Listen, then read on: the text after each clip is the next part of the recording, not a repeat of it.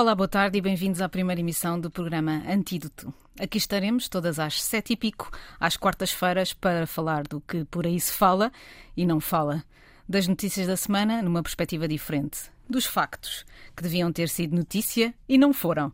E até vamos tentar dar boas histórias e encontrar heróis escondidos que é certo que usar por aí. Aqui comigo está a Lucy Pepper, artista e ilustradora britânica, a viver há anos em Portugal, onde reparar pelo sotaque que são mesmo muitos anos. Olá, Lucy. Olá, Catarina. E pela Feliz Bela Lopes, que está longe da nossa vista, mas não do coração. A Feliz Bela é professora investigadora de comunicação na Universidade do Minho e está connosco a partir dos estúdios do Porto. Olá, Feliz Bela. Olá, Catarina. Olá, Lucy. Eu sou a Catarina Carvalho, jornalista do jornal digital A Mensagem de Lisboa. E vamos começar por fazer aqui uma terapia de grupo, e vou começar eu, para vos falar de amor. Mas do amor mesmo, do amor a sério.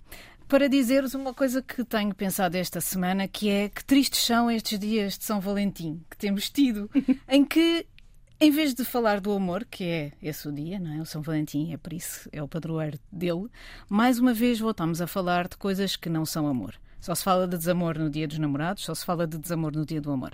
Ele é a relação abusiva na TV, eles são os dados da violência do namoro, as perguntas insidiosas que dizem então já se amou a si próprio hoje. E eu digo assim, porquê? Porquê que já não se pode falar de amor? Passamos dias e dias a ouvir músicas de amor, passamos dias e dias a ver filmes de amor, até os livros falam tanto disso que até lhes chamamos romances, e no dia de São Valentim no dia que lhes é dedicado, vem tudo o que ele não é. E eu vou citar a Inês Menezes, que foi uma pessoa que eu ouvi esta manhã aqui na rádio, para explicar o que é o amor. E ela diz assim: o amor é um espaço profundamente democrático onde todos se sentem iguais, fracos e fortes na mesma medida. Mas pronto, eu sei que há quem não queira falar de amor e, e, hoje, que não é dia dos namorados, nós podemos falar um pouco desse desamor, não é, Lucy? Sim, olha, temos 364 dias de amor. Como já disseste, podemos falar, ouvimos a música, podemos fazer, talvez, uh, Uma pausa. pôr o dia dos namorados contra o amor. Não, é só que é, o, o, dia dos namorados é um ódio de estimação uh, para mim, porque em miúda eu chegava à escola no dia, no dia dos namorados e todos os colegas com montes de cartas. Nessa altura havia, é, toda a gente enviava cartas, como deve ser. E nós, as mais, as menos bonitinhas, não com nada. Foi, foi um desgosto. Foi traumático. Mesmo. Foi traumático mesmo até agora. Não, é só que falamos muito do amor resto, no resto do ano. Acabamos com o dia dos namorados. Eu também não gosto particularmente eh, do Dia dos Namorados. Não gosto eh, de ter dias uh, para, para comemorar ou para assinalar uh, determinadas uh, coisas e também não gosto de, de ler algumas notícias no Dia dos Namorados, mas não gosto, sobretudo, de, desta realidade pesada que é esta dos números referentes à, à violência, particularmente no namoro, e fico sempre a pensar porque é que uh, jovens, uh, estamos a falar acima de tudo de, de jovens, uh, conseguem ter relações assim. há um estudo nacional de, de, violência no namoro, em contexto universitário. Os números não são propriamente novidade. Este estudo é referente aos anos 2020 e 2021. E este estudo diz-nos, por exemplo, isto: que 53% dos inquiridos dizem uh, que foram sujeitos a, a, pelo menos um ato de violência. Hum. E nós percebemos isto. Uh, percebemos uh, quem está numa relação amorosa hum. e é sujeito a atos de violência, mas eu queria também aqui dizer-vos isto: é que neste inquérito, 32% disseram que já praticaram pelo menos um ato de violência no namoro. Isto uh, faz-nos pensar, porque nós não somos apenas uh, uma sociedade de pessoas uh, que têm aqui ou que são alvo de, de violência. Também são atores da própria violência. e acho que estes números não são assim propriamente algo bom para, para pensar num dia dos namorados, mas é efetivamente uma realidade em que nós deveremos refletir, até refletir a partir disto que tipo de relação é que eu tenho com a pessoa Sim. com quem estou? Uh, será que tenho aqui uma relação em que me sujeito ao poder dessa pessoa? Ou eu própria também exerço esse eu, poder? Eu acho que é, depende na, na cultura do, do, do, tempo. Porque aqui. Um, Agora é menos, mas antes, antigamente havia aquela, aquela expressão: não, não, não meta a colher entre homem e mulher. É, entre marido e mulher. É isso. E hum, eu acho que esse, não, temos, não, não temos vontade para falar com os nossos amigos sobre o que é que está a acontecer nas relações que, que vemos ou que estamos a sofrer. É muito difícil ainda. Um, eu tive uma experiência no outro dia. Eu estava, uh, fui ao café perto da casa e vi um casal muito jovem. E não, não, é, não era exatamente violência, mas era uma discussão violenta um, e muito forte. Uh, e estavam os dois a discutir violentamente. Mas eu, como ah, já, já fiz na minha vida, é, tinha vontade de ir lá ver se a miúda estava safa, estava ok, ela podia sair. Mas eu pensei duas vezes, como sempre penso, ah, já, já É um crime público. É um, é um crime público, mas também pode causar ainda mais problemas para uh, uma das pessoas, provavelmente a mulher, e é complicado. É complicado. Por isso eu acho que o mais que estes, estes assuntos são falados por toda a gente, melhor. Porque há, há, há, gente que não sabe, não percebe que estão mesmo numa relação uh, uh, abusiva. Eu, eu, eu uh, falando de, do que nos trouxe a este tema, que é o caso do programa de televisão hum. que esta semana foi falado sobre isso, eu, eu, eu queria fazer um, um passo atrás e, e, e, e dizer que essa, essa questão da violência e daquilo que é a normalização da violência tem muito a ver com o facto de nós já termos normalizado hum. um programa como este, independentemente do que lá acontece. Ou seja, aquele é um espaço de manipulação e de violência sempre. São ratinhos de laboratório, feitos pessoas, ou seja, pessoas feitas ratinhos de laboratório.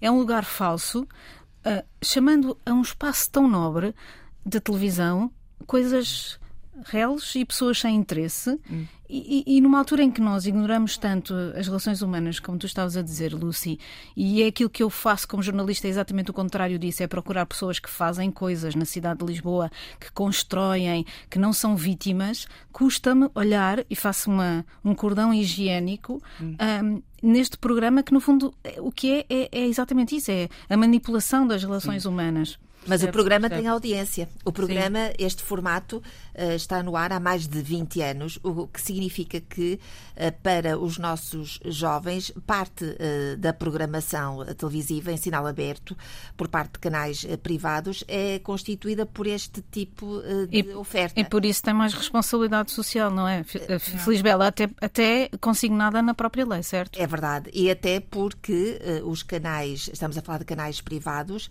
mas que detêm uma licença e isso confere-lhes uh, responsabilidades uh, acrescidas. É evidente que os operadores públicos têm aqui uma maior responsabilidade ao nível da ética de antena, mas os canais privados não estão desresponsabilizados disso. Mas isto também significa, eu estava a falar da audiência, porque às vezes nós temos esta tentação de espreitar pelo buraco da fechadura para ver aquilo que de mais repugnante há num ser humano. E é isto que nós temos vindo a fazer fazer ao longo destes mais de 20 anos, é espreitar eh, pelo buraco da fechadura. E este dever que cada um de nós tem de não ver é um dever que não, não está a ser cumprido. E isto significa que há aqui uma eh, regulação que tem de ser mais musculada, que tem que ser mais efetiva porque nós estamos a colocar uh, em cena, estamos a encenar, porque também se trata aqui de uma encenação, os próprios concorrentes assumem que estão também a encenar comportamentos, mas estamos a criar quadros de percepção social. Sim. É evidente que os jovens não estão pendurados no, na, na, na, televisão, os jovens não têm altos consumos uh, de, de, televisão, mas este, este tipo de comportamentos passa para o espaço público, discutem-se nas redes sociais E é aquilo que vocês diziam, nós estamos a normalizar. E é que dar o um morro na mesa e dizer não, não, não. Não, não pode ser assim, isto exatamente. não é assim, isto Exato. não pode não, mas é que assim. o que é interessante nesta discussão desta semana foi precisamente isso, ou seja, estava a falar-se de uma relação e não se estava a falar do próprio programa em si, que há 20 anos, como dizes, era polémico e continua a ser. Continua a ser ah, uma, uma, uma manipulação, uma corrupção, uma. Mas já viste que não sei o que é que é a percentagem de televisão agora, mas é há tanta realidade, há canais dedicados à, sim, sim. à, à realidade, no cabo. ou falsa realidade. E um, os, os, espectadores têm uma ligação forte a, a essas coisas. Eu, eu acho que são é muito pouco saudável. O que, o que é interessante nisto é que os média, os meios de comunicação social, que neste caso uh, simplesmente desresponsabilizam-se daquilo que estão a fazer, que no fundo é isso, não é? No fundo é uma, uma, uh, uma, uma responsabilidade social anulada totalmente. Uhum Nesta caso da pandemia, que hoje parece estar finalmente a, a chegar ao fim, houve aqui uma, uma, uma, uma, uma, forma de agir que não teve nada a ver com a outra. Ou seja, o jornalismo foi uma âncora muito importante e, neste contexto da pandemia, embora a Lucy não concorde completamente connosco, vestiu a camisola e fez um trabalho social muito importante.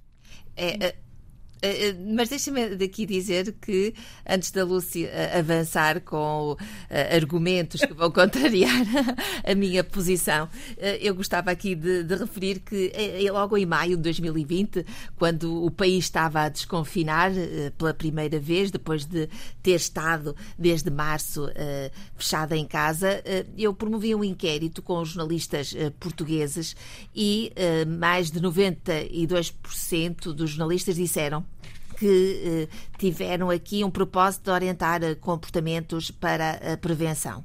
Eu acho isto, eh, de facto, magnífico, porque é a responsabilidade pública, é o jornalismo como serviço público que foi aqui, de facto, posto em prática uhum. por jornalistas de rádio, por jornalistas de imprensa, por jornalistas de televisão, que constituíram aqui, de facto, uma âncora para pessoas que estavam com medo, com incertezas e que estavam fechadas em casa sem saber muito bem o que se estava a passar. Foi o caso da Lucy. Não, eu, eu concordo completamente com vocês, uh, mesmo. Uh, estava ótimo, especialmente comparado com uh, no estrangeiro, especialmente nos Estados Unidos e, e no Reino Unido.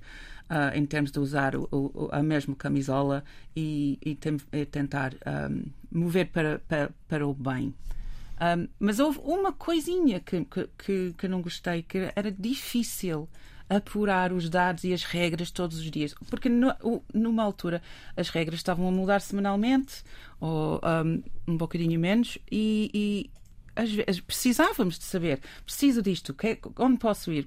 E uh, havia poucos sítios onde havia uma lista simples. Havia artigos bem escritos com todas as ideias e as opiniões ou, ou, e todos os decretos-lei que são impossíveis ler. Especialmente, imagina que é estrangeiro. Um, onde, onde podia buscar essas, essas notícias. Um, foi a única coisa que achei mal, mas pronto, do resto achei maravilhoso. Eu, eu uh, queria fazer aqui uma homenagem ao bom povo português. Queria fazer uma homenagem às pessoas. Muito justo, muito Às pessoas na rua. Porque, yeah. de facto, o que aconteceu aqui foi uma demonstração enorme de maturidade. As pessoas perceberam qual era o problema.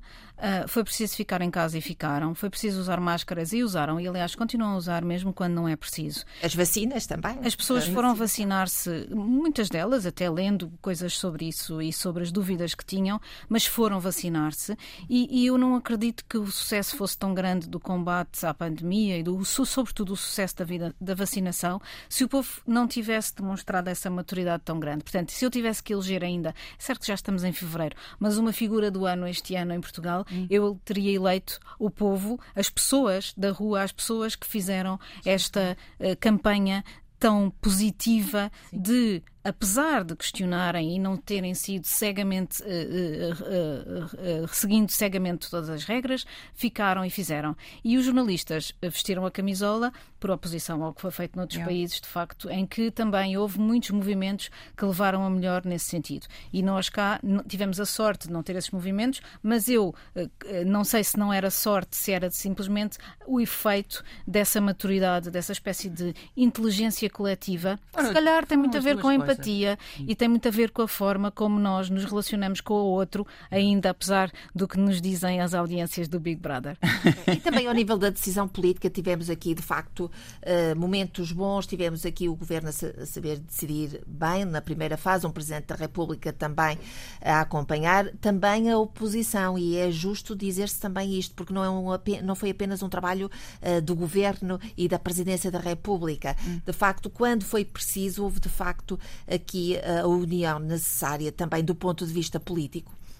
E agora vamos, eh, vamos ter fazer aqui uma pequena pausa, vamos ouvir o trânsito, que será sempre mau a esta hora, mas esperemos que seja pior ainda daqui a uns tempos, que quer dizer que voltamos ainda mais à normalidade do que hoje.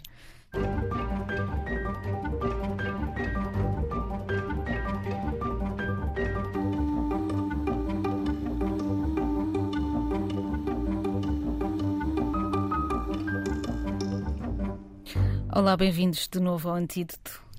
Aqui estamos nós, Catarina Carvalho, Lucy Pepper e Feliz Bela Lopes. Hoje foi aparecer nas notícias um estudo do, do, Instituto de Ciências Sociais sobre práticas culturais dos portugueses que causou grande polémica, sobretudo porque uh, diz que uh, eh, 61% das pessoas não leram nenhum livro no ano anterior. Um, é um estudo que nos deixa aqui com sensações ambivalentes, dúvidas e que levanta críticas à forma como a cultura também é feita em Portugal. Não é, Lucy? Sim, este número não é grande surpresa.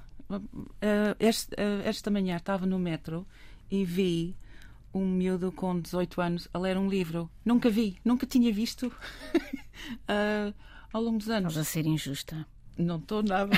Não, é, mas a sério, porque eu estava tão habituada na Inglaterra, em Londres, toda a gente lia no, no, no, no comboio. Sim, hoje em dia é diferente por causa. Estariam num telemóvel. Pois, antes dos smartphones.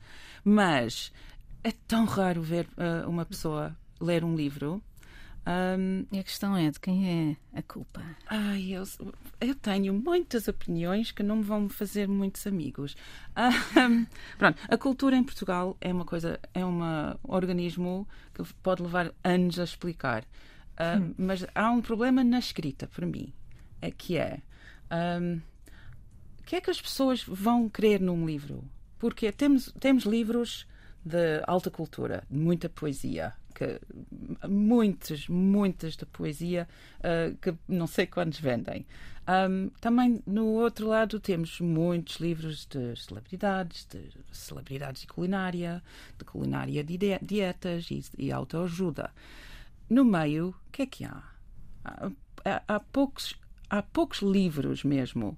Um, e há, eu também tenho outra opinião sobre mesmo a escrita mesmo uh, própria, que é a escrita, a, a escrita portuguesa, ou seja, português, o português escrito, é completamente diferente do que português falado. Oh, Lucia, não concordo muito contigo. Eu concordo uh, completamente. Uh, olha, oh, Feliz Bela, eu posso, posso te dar um exemplo.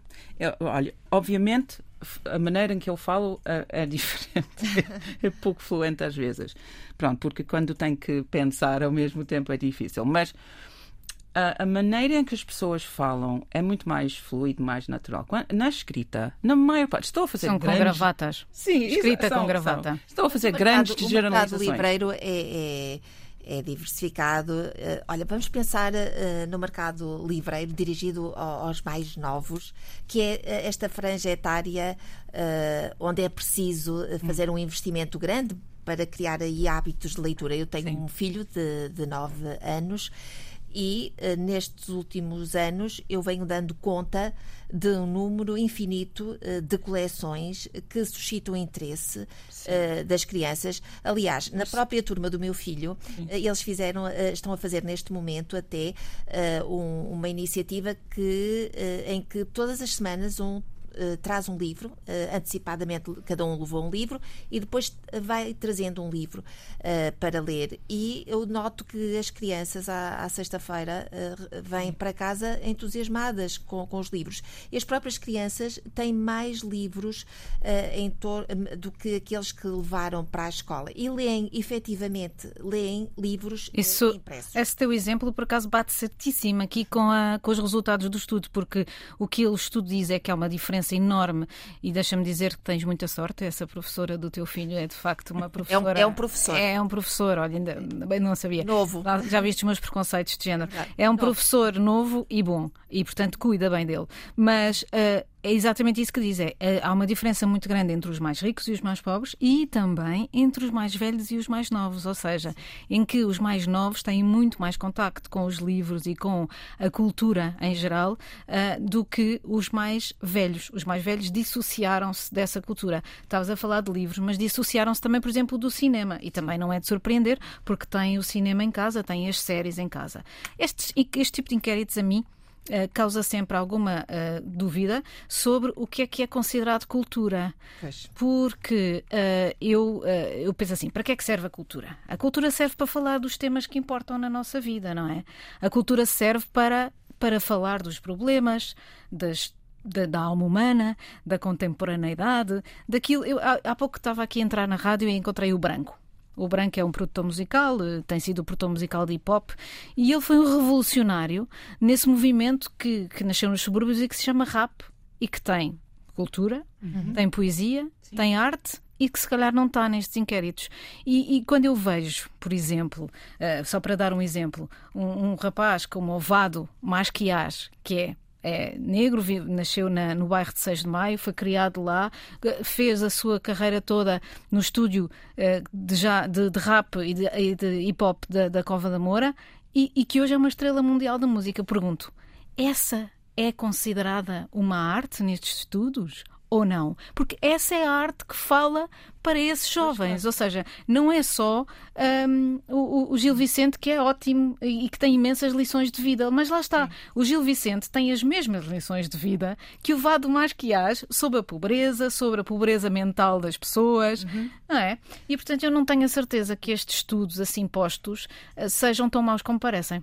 Eh, eu, eu acho que uh, nós estamos aqui uh, a falar de, de, cultura num conceito muito alargado e, aliás, eu acho que este estudo traz aqui um resultado que me parece muito uh, interessante, que tem a ver com o facto de as classes ditas mais eruditas terem aqui respondido que têm práticas culturais mais populares. O que, que, é que eles querem dizer com populares? Olha, eu, eu, fiquei a pensar nisto e, e, e, este estudo, tendo sido feito no final de 2020, isto significou que também se passou pelo verão de 2020, que é, hum. foi um ano de pandemia. pandemia.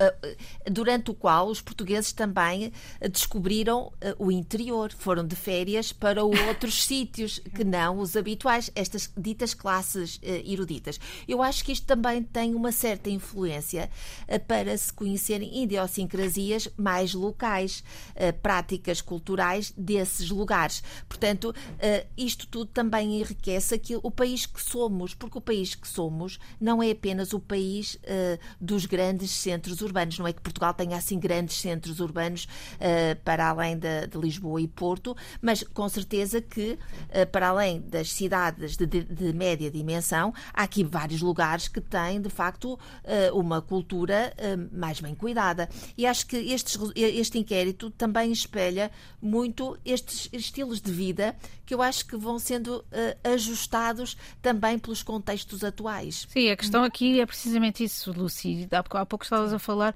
sobre a cultura do meio. Ou seja, essa, a cultura, a cultura popular sim. e a cultura erudita. E sim. não há nada no meio. Eu acho que sim, porque uma, eu penso nas, nas uh, nos jovens. Uh, ou, não, é, não é só jovens, a gente, é idade, meia idade, da minha idade.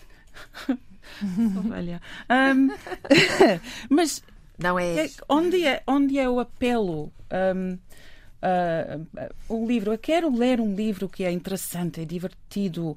Não é, é só... sobre a vida. É sobre a vida, é sobre as vidas das outras pessoas que, é, que são interessantes. É ficção, é a realidade, é a, a ciência popular, uh, etc, etc. E não vejo. Ah, sim, claro, há, ah, mas não é muito. E temos.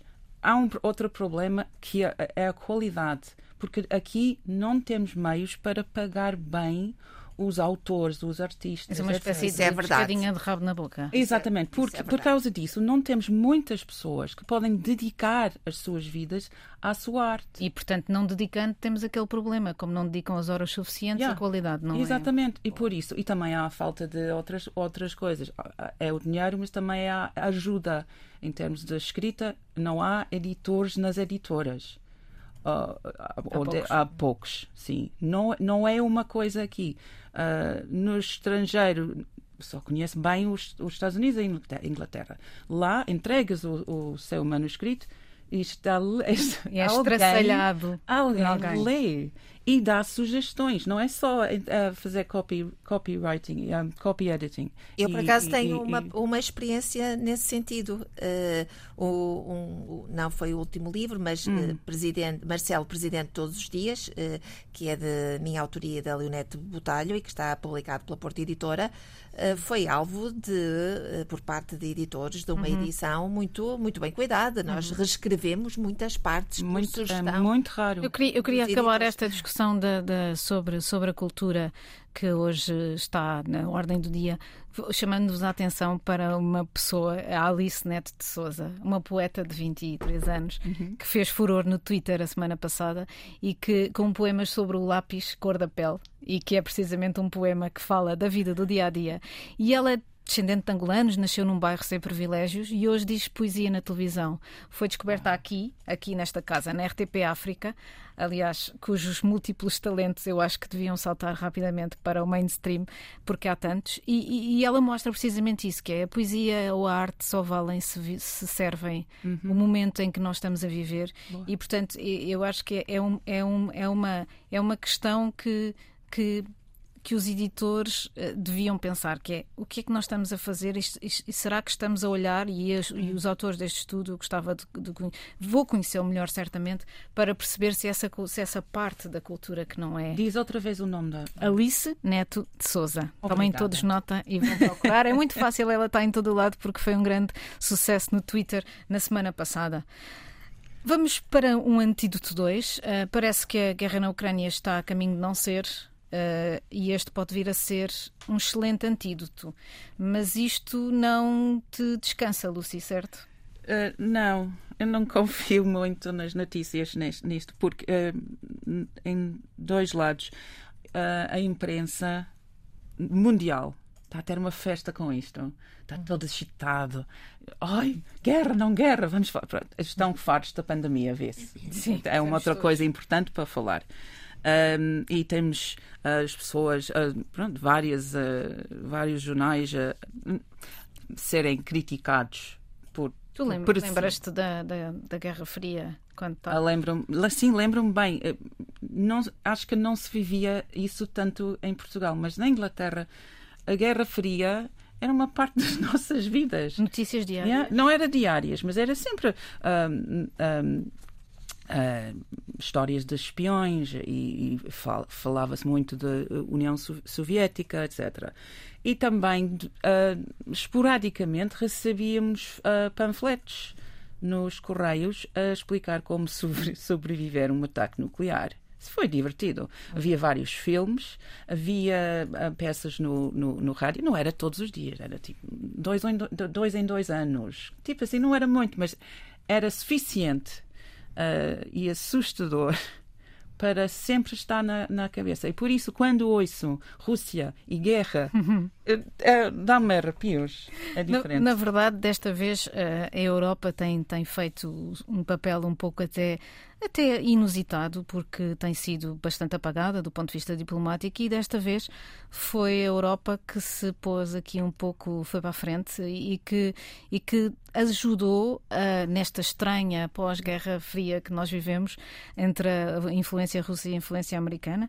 Um, que pôs aqui um pouco de água na fervura. Foi interessante. Hum. E o, o, Olaf Scholz uh, disse a frase que eu acho que começou aqui a desapertar a pipeta, que foi a integração da Ucrânia na NATO não é um assunto. E, e, e, no que foi no que foi secundado pela pela candidata da direita gaulista, hum. a Valérie Pécresse, que disse num comício quer dizer aos russos que temos de construir a paz na Europa juntos coisa que o, que o, que o chanceler alemão também foi dizer ao Putin ontem. Portanto, eu acho é, é tem sido interessante e porque este e porque este programa se chama Antídoto, eu queria chamar a atenção para o papel da Europa neste neste pré-conflito e nesta nesta inusitada uh, forma de fazer a diplomacia se calhar um pouco a antiga. Mas claro que nós também não somos inocentes, não é? Porque há aqui uh, interesses uh, políticos muito conjunturais.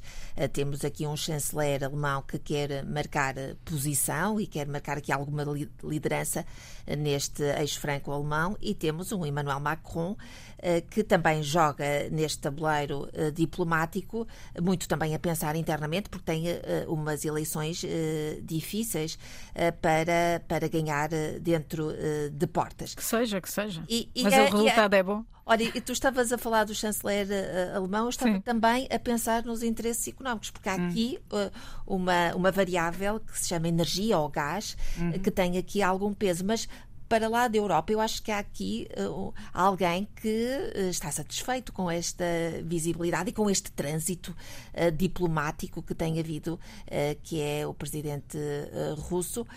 Putin está em todo, tem estado em todo lado, será o líder mundial com maior visibilidade, já foi à China, já recebeu Macron, recebeu, recebeu também o chanceler alemão, numa mesa muito grande. Sabem porquê?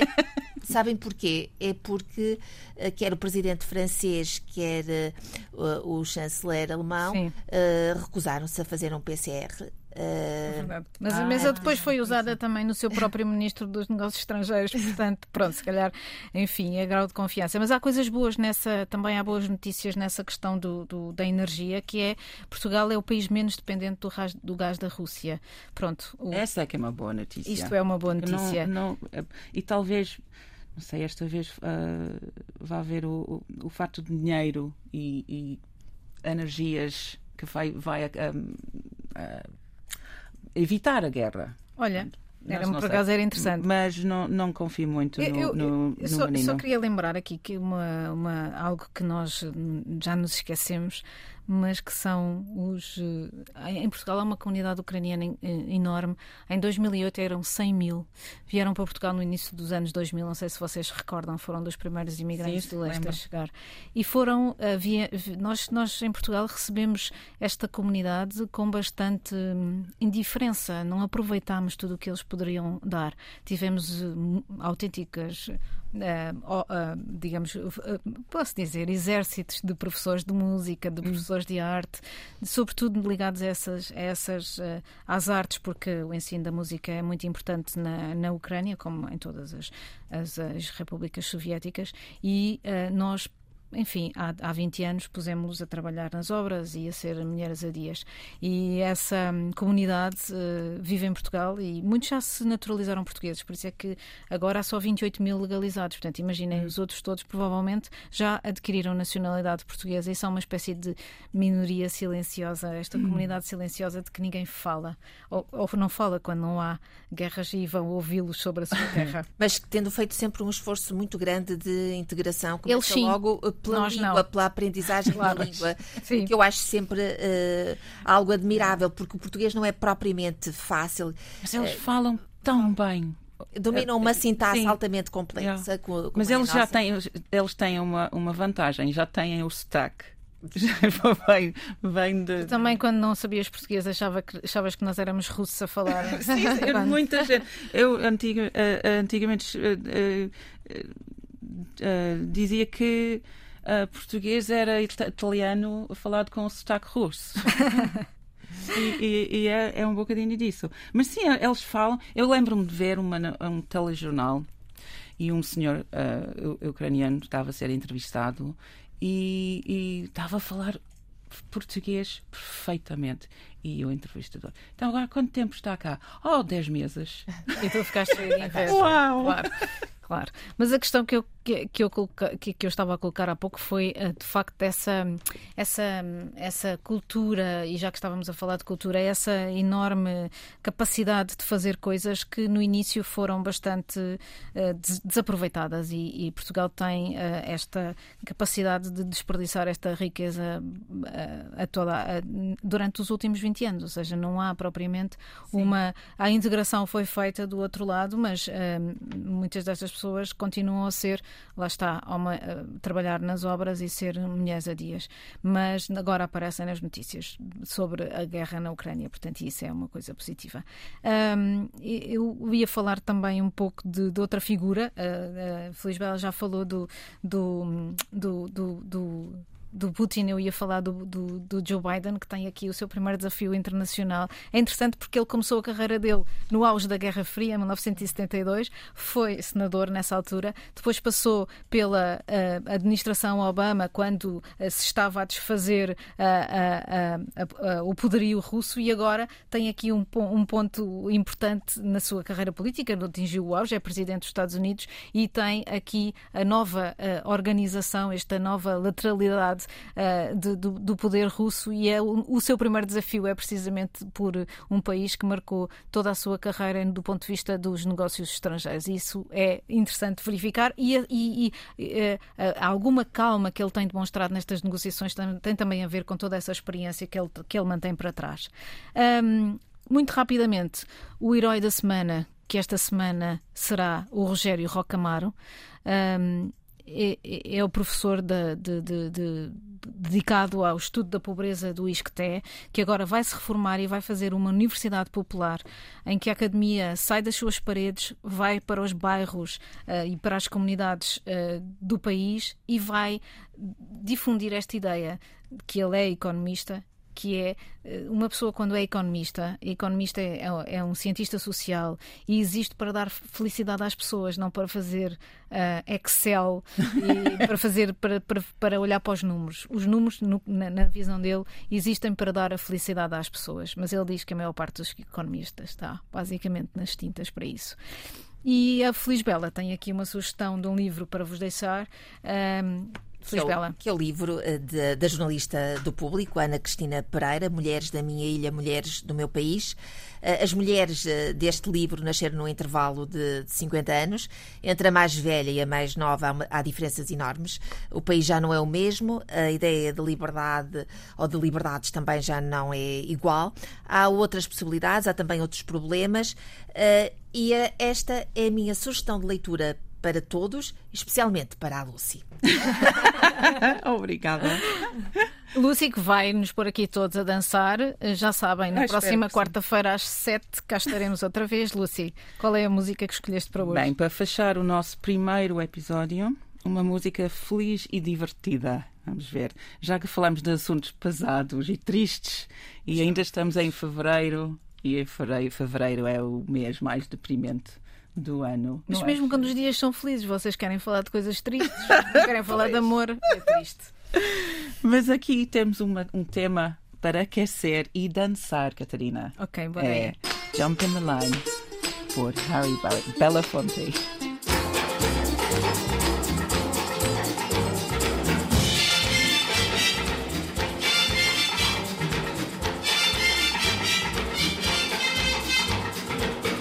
Shake, shake, Sinora, shake your body line. Shake, shake, shake, Sinora, shake it all the time. Work, work, work, Sinora, work your body line. Work, work, work, it all the time. My girl's name is Sonora. I tell you, friends, I adore her. And when she dances, oh brother, she's a hurricane in all kinds of weather. Jump in the line, rock your body on time. Okay, I believe you. Jump in the line, rock your body on time. Okay, I believe you. Jump in the line, rock your body on time. Okay, I believe you. Jump in the line, rock your body on time. Whoop. Shake, shake, shake, Sinora, shake your body line. Work, Shake, shake, shake, Sinora, shake it all the time. Work, work, work, Sinora, work your body line. Work, work, work, Sinora, work it all the time. You can talk about cha-cha, tango waltz or the rumba. Senora's dance has no title. You jump in the saddle, hold on to the bridle. Jump in the line, rock your body and time. Okay, I believe you. Jump in the line, rock your body. Rock your body, child. Jump in the line, rock your body in time. Somebody help me. Jump in the line, rock your body in time. Whoop. Shake, shake, shake, Sinora, shake your body line. Shake, shake, shake, Sinora, shake it all the time. Work, work, work, work, Sinora, work your body line. Yeah. Work, work, work, Sinora, work it all the time. Sinora, she's a sensation, the reason for aviation. And fellas, you got to watch it. When she wind up, she bottom, she go like a rocket. Jump in the line, rock your body in time. Okay, I believe you. Jump in the line, rock your body in High those skirts a little higher. Jump in the line, rock your body in time. Off the chimney, jump in the line, rock your body in time. Whoa.